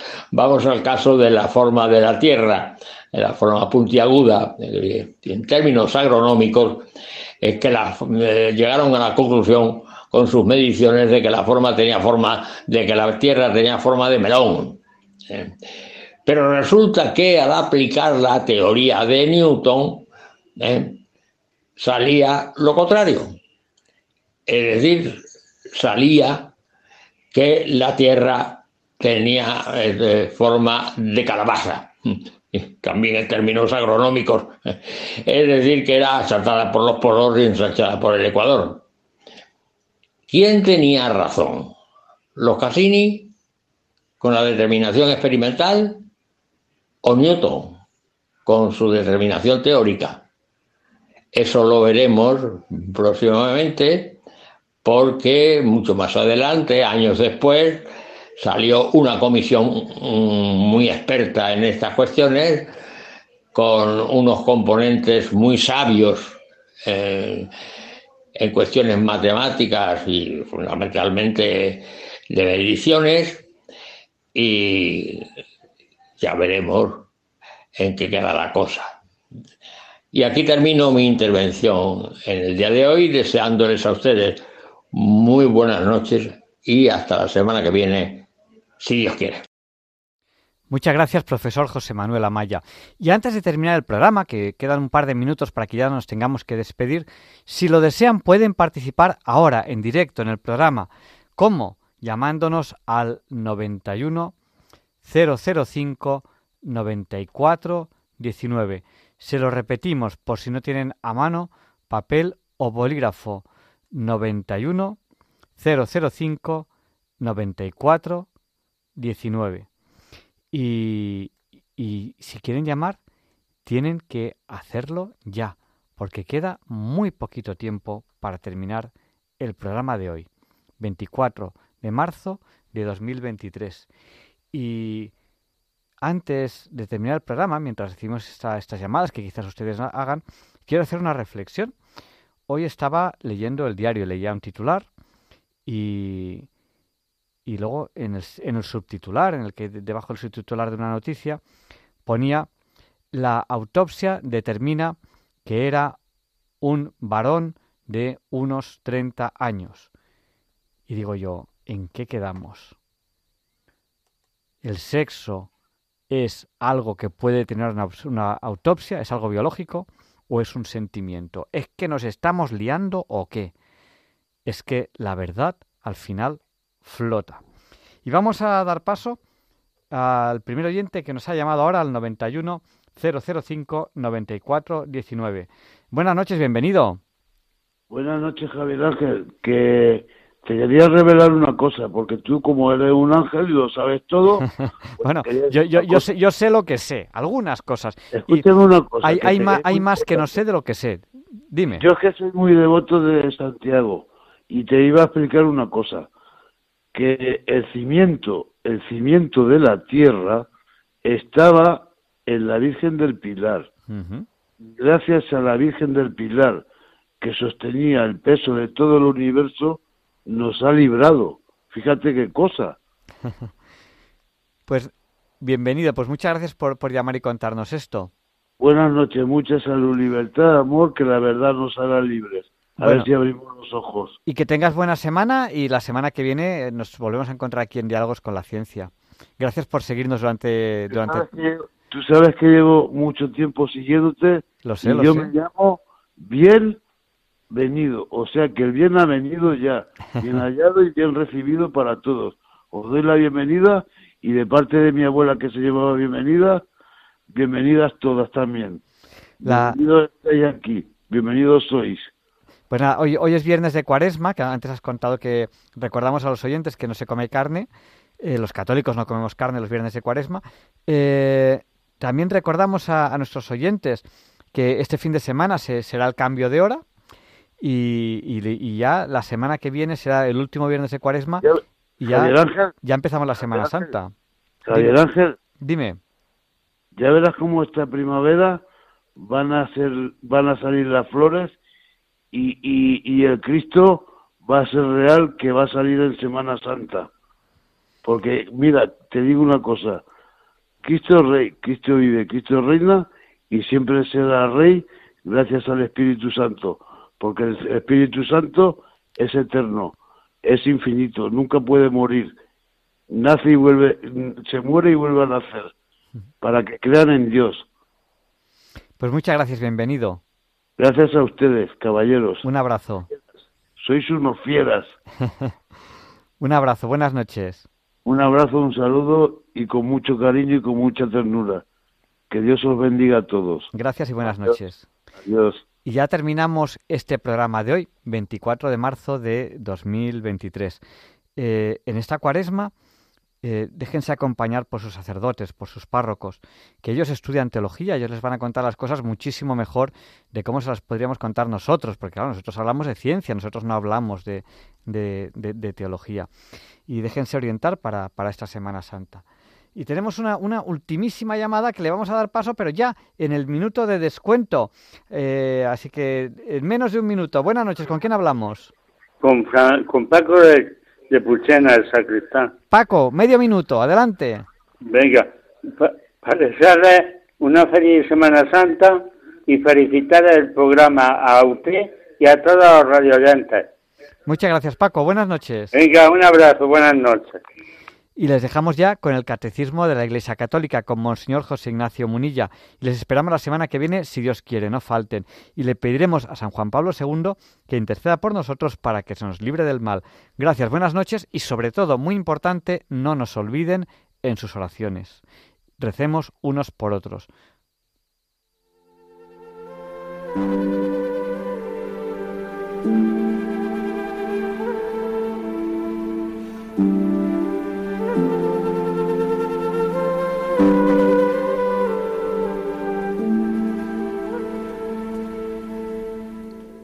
Y así concluye en Radio María el programa Diálogos con la Ciencia. Dirigido por Javier Ángel Ramírez.